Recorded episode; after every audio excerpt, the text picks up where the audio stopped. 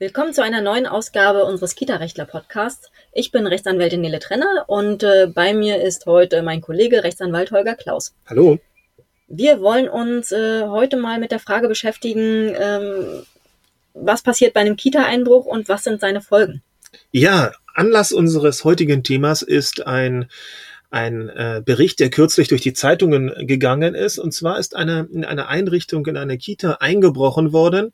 Und äh, neben dem Diebstahl eines Notebooks haben sich wohl die Bösewichter noch äh, wohl stundenlang im Bällebad der Einrichtung amüsiert und zugleich aus Holzklötzchen einen zweieinhalb Meter hohen Turm gebastelt. Nun könnte man ja darüber amüsiert sein, genauso wie meine Kollegin. Oder man könnte sich mal überlegen, hm, was folgt daraus eigentlich? Wir haben drei Ereignisse. Das äh, Benutzen des Bällebades, das Spielen mit den Holzklötzchen, zweieinhalb Meter hoch, Respekt, und das Notebook ist weg. Und sicherlich ähm, sind dabei noch ein paar andere Sachen auch noch passiert.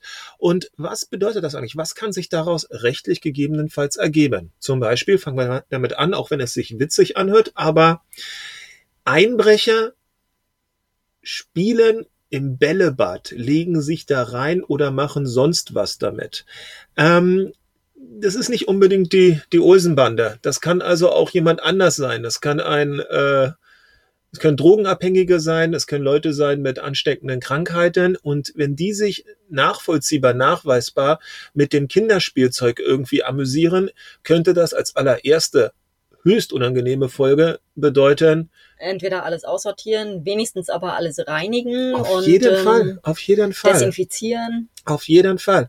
Man kann es eben nicht ausschließen. Und das führt dazu, dass solche Geschichten eben bedeuten, wenn ein Einbruch festgestellt ist, dann sollte man tunlichst die gesamte Einrichtung erstmal absuchen und gucken, nicht nur, was haben die Bösewichter Mehrzahl oder der Bösewicht Einzahl mitgenommen, sondern was haben sie gegebenenfalls auch noch dagelassen. Und Hat da, er von meinem Tellerchen gegessen? Hat er aus meinem Gläschen getrunken? ja, oder eben auch was dagelassen. Und sei es äh, womöglich äh, irgendeine Schmierinfektion, die da geblieben ist, oder eben irgendwo Spritzen, die äh, liegen. Auch so eine Sache, so schlimm es sich anhört, kommen nun mal vor.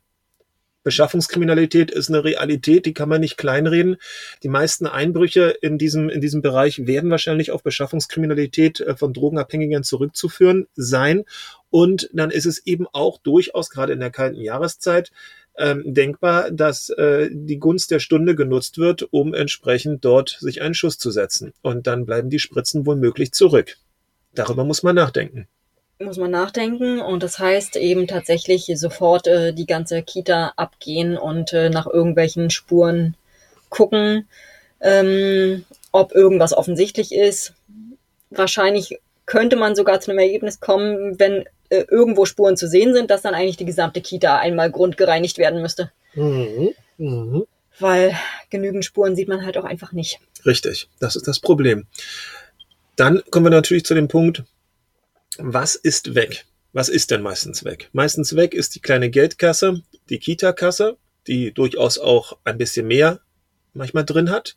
Deshalb werden ja ähm, Kitas jeden Tag, wir lesen jeden Tag die, die Polizeimeldungen über Kita-Einbrüche deutschlandweit und es ist wirklich, es Klar, es wird immer vermutet, dass da an die 1000 Euro an Bargeld irgendwo in der Kita-Kasse liegen.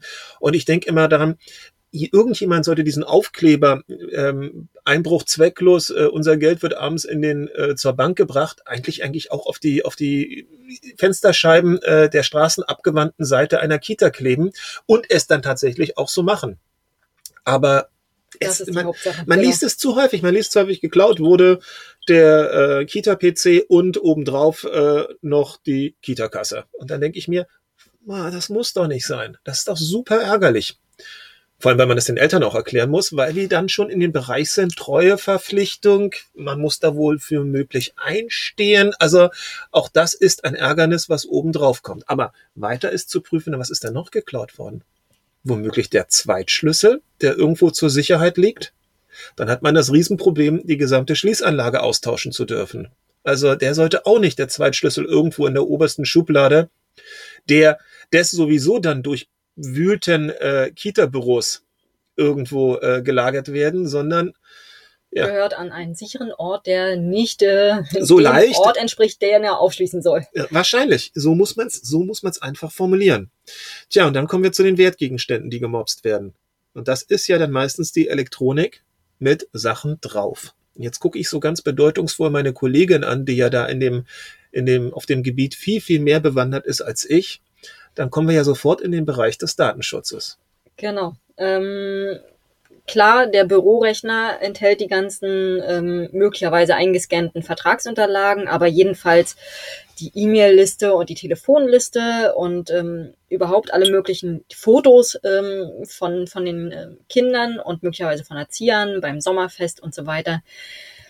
Ähm, Lohnabrechnung vielleicht? Lohnabrechnung möglicherweise auch. Ähm, besondere personenbezogene Daten, wenn da drin steht, dass äh, Erzieherin XY ähm, Kirchensteuer abführt. Zum Beispiel. Oder auch nur die ganzen E-Mails, die dann eben besagen, ich fühle mich nicht so gut, ich habe schlimm mit dem Rücken, ich bleib mal jetzt die Woche zu Hause auf Anraten des Arztes. Genau. Es finden sich also auf diesen Rechnern ähm, grundsätzlich oder regelmäßig äh, sehr ähm, wichtige, sehr wichtige mhm. personenbezogene Daten.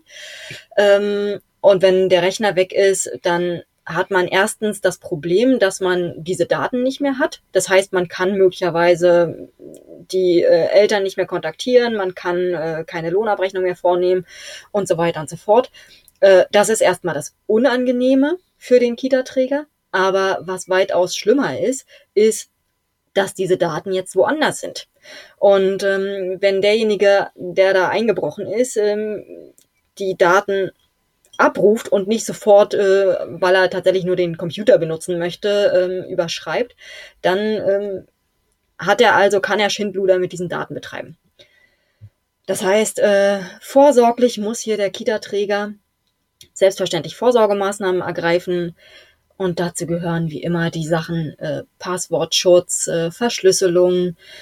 Und er, man muss einfach dafür sorgen, dass die Daten so sicher wie möglich aufbewahrt sind. Auf jeden Fall. Also wir versuchen immer, wir wollen ja nicht die schlechte Stimmung verbreiten, aber wir versuchen immer deutlich zu machen, dass die mangelnde Vorsorge für den Fall der Fälle am Ende bedeutet, dass man richtig Kopfschmerzen hat. Dass man richtig Kopfschmerzen hat, entweder alles zu rekonstruieren, was selten funktionieren wird, und zugleich den Leuten, den Eltern und es geht um die Kinder, ne? Nicht immer bedenken, das ist eine hochemotionale Geschichte. Den, den Eltern zu erzählen, es sind jetzt irgendwo bei nachweislich bösen Menschen, denn die sind böse, weil sie sind irgendwo eingebrochen. Nehmen wir jetzt mal die krankheitsbedingte Sucht und damit äh, die Notlage mal kurz, die nehmen wir mal kurz hier raus, weil das jetzt eine moralisch-ethische Frage ist. Aber sagen wir mal, nachweislich böse Menschen und die haben jetzt und das wird ja dann meistens weiterverkauft. Es gibt ja da einen sehr, sehr lukrativen Schwarzmarkt für sowas. Und dann landet es garantiert bei bösen Menschen. Die haben jetzt alles Mögliche. Name, Vorname, Anschrift, Foto, Bankverbindung, Bankverbindung, aber nicht nur von Mama und Papa, eben auch Sachen bezogen auf das Kind. Und sie haben womöglich den gesamten E-Mail-Verkehr auch in Bezug auf das Kind, was dann wiederum dazu geführt hat, womöglich E-Mail-Verkehr mit dem Jugendamt mit äh, sonstigen, mit dem SBZ, mit sonstigen Stellen. Da ist eine ganze Menge an, an Material dabei, dass wenn in eine Kita eingebrochen, in einen Hort eingebrochen wird, es hochgradig nachher nicht nur kompliziert ist, es allen, allen Leuten zu sagen, sondern eben auch hochnotpeinlich sein kann. Daher raten wir, man stelle sich diesen Moment vor, diesen, diesen Montagmorgen bei uns ist eingebrochen worden und dann müssen wir den Leuten sagen, ist weg, ist alles weg. Und dann kommt die Frage, na, sind die Daten denn darauf wenigstens geschützt? Und wenn man dann sich äh, verlegen am Kopf kratzen muss und sagen muss, na ja, so gut geschützt wie möglich. Also, na ja, man muss schon den Computer anmachen, um ranzukommen. Dann wird man ein großes Problem haben und die Leute werden einem zu Recht die Vorwürfe machen und möglicherweise ähm, wird es dann auch finanzielle Folgen, noch mhm. mehr finanzielle Folgen mhm. haben. Nicht nur muss man sich einen neuen Rechner anschaffen, sondern äh, möglicherweise kommen Schadensersatzansprüche äh, hoch von denjenigen, deren Daten da mit Stichwort, Stichwort Identitätsdiebstahl oder, was auch interessant ist, was ist denn mit der E-Mail, die von den Eltern kommt und besagt, ab Montag oder ab einem Dienstag, einem bestimmten, ist unser Kind jetzt mal für zwei Wochen bei der Oma, weil Mama und Papa irgendwie sich mal eine Auszeit gönnen. Wir also nicht zu Hause sind. Und dann wird dort eingebrochen. Da eingebrochen. Und dann wird man sagen, das ist kausal wohl möglich oder ziemlich sicher darauf dann zurückzuführen.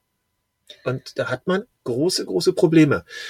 Also lieber vorher ein kleines bisschen Aufwand und Denkarbeit investieren ähm, und damit hinterher wahrscheinlich ähm, eine ganze Menge unangenehme Folgen jedenfalls wenigstens abmildern. Genau, und ich glaube, es, es gibt da so ein ganz tolles Instrument.